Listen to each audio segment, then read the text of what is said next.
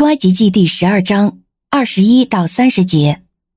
于是摩西把以色列的众长老召了来，对他们说：“你们要按着家族自己选取羊羔，把这逾越节的羊羔宰杀了。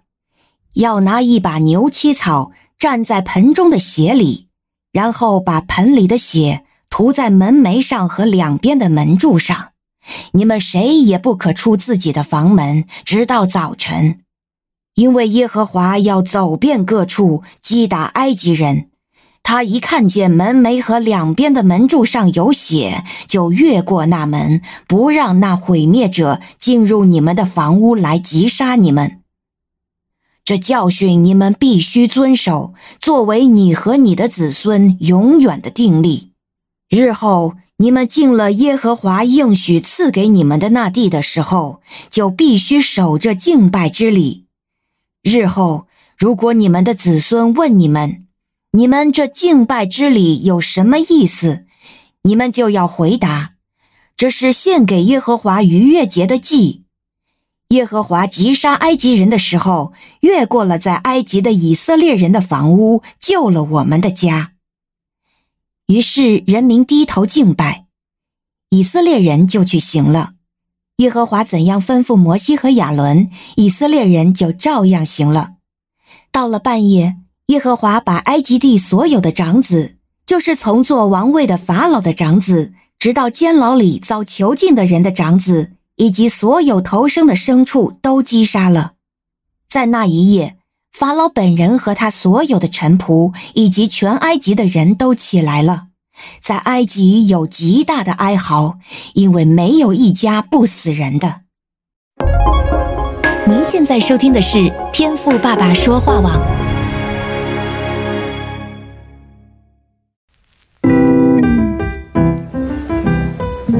美好的一天，不论你是在早上、中午还是晚上。向您推荐一款能够滋养你灵魂的特调饮料。一会儿呢，就你和主，对了，还有我，咱们一起来品尝这专属于我们的尔梅尔独享杯吧。我是周牧师，今天呢，我们要继续来看出埃及记的第十二章，我们要来看的是二十一到三十节。这里呢，讲到了在逾越节的当晚啊，神真的就在埃及啊杀掉了所有的长子啊。三十节说，在埃及有大哀嚎，无一家不死一个人的。这个呢，光想到啊，就觉得很惨啊。毕竟啊，之前的灾，顶多呢就只是身体上面的难受，但这次呢，却是心里永远的痛。这也难怪啊，这回也彻底的震动了法老的心，逼着他呢得要做出改变了。而今天呢，当我在读这段记载的时候啊，就特别看到了二十二节的最后一句话。那这个呢，也是今天呢，我想要和你分享的亮光。经文说到，你们谁也不可出自己的房门，直到早晨。那原因就是耶和华呢要巡行击杀埃及的长子。那我不知道，如果是你的话呢，在当晚啊，你会不会因为好奇啊而出去看一看呢？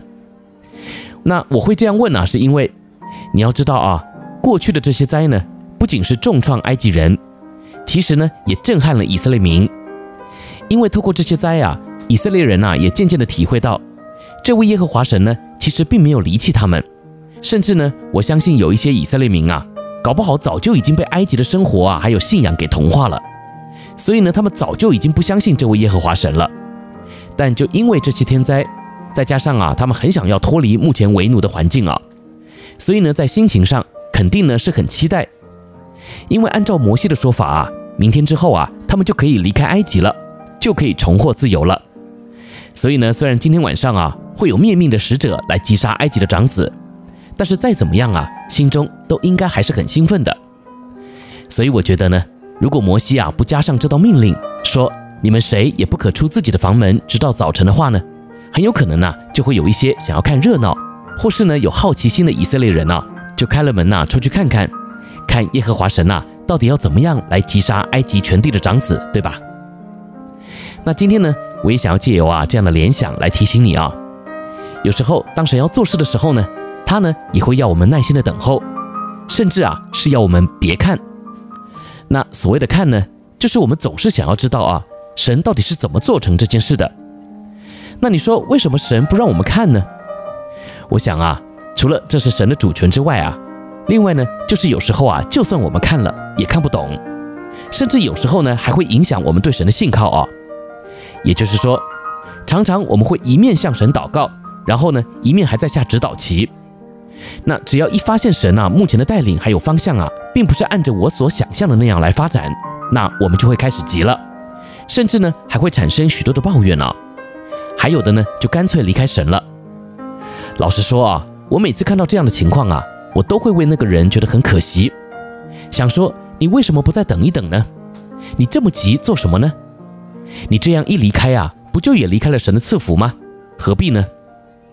所以呢，透过今天的分享啊，我也希望鼓励你，如果有件事你也还一直在祷告求神动工，那我要先告诉你啊，神绝对不会不理你，他也绝对不会耽误你的事，只是你呢可能还没有发现呢、他已经开始在做了而已啊。而既然他已经开始动工了，你当然就也不需要因着好奇啊而一再的想要知道神到底会怎么做，你只需要知道啊，反正主一定会做成。那你就只需要等就行了，对吧？其实啊，与其呢你在那里穷紧张啊，是不是还不如就静下心来，好好的等，这样来得聪明一点呢？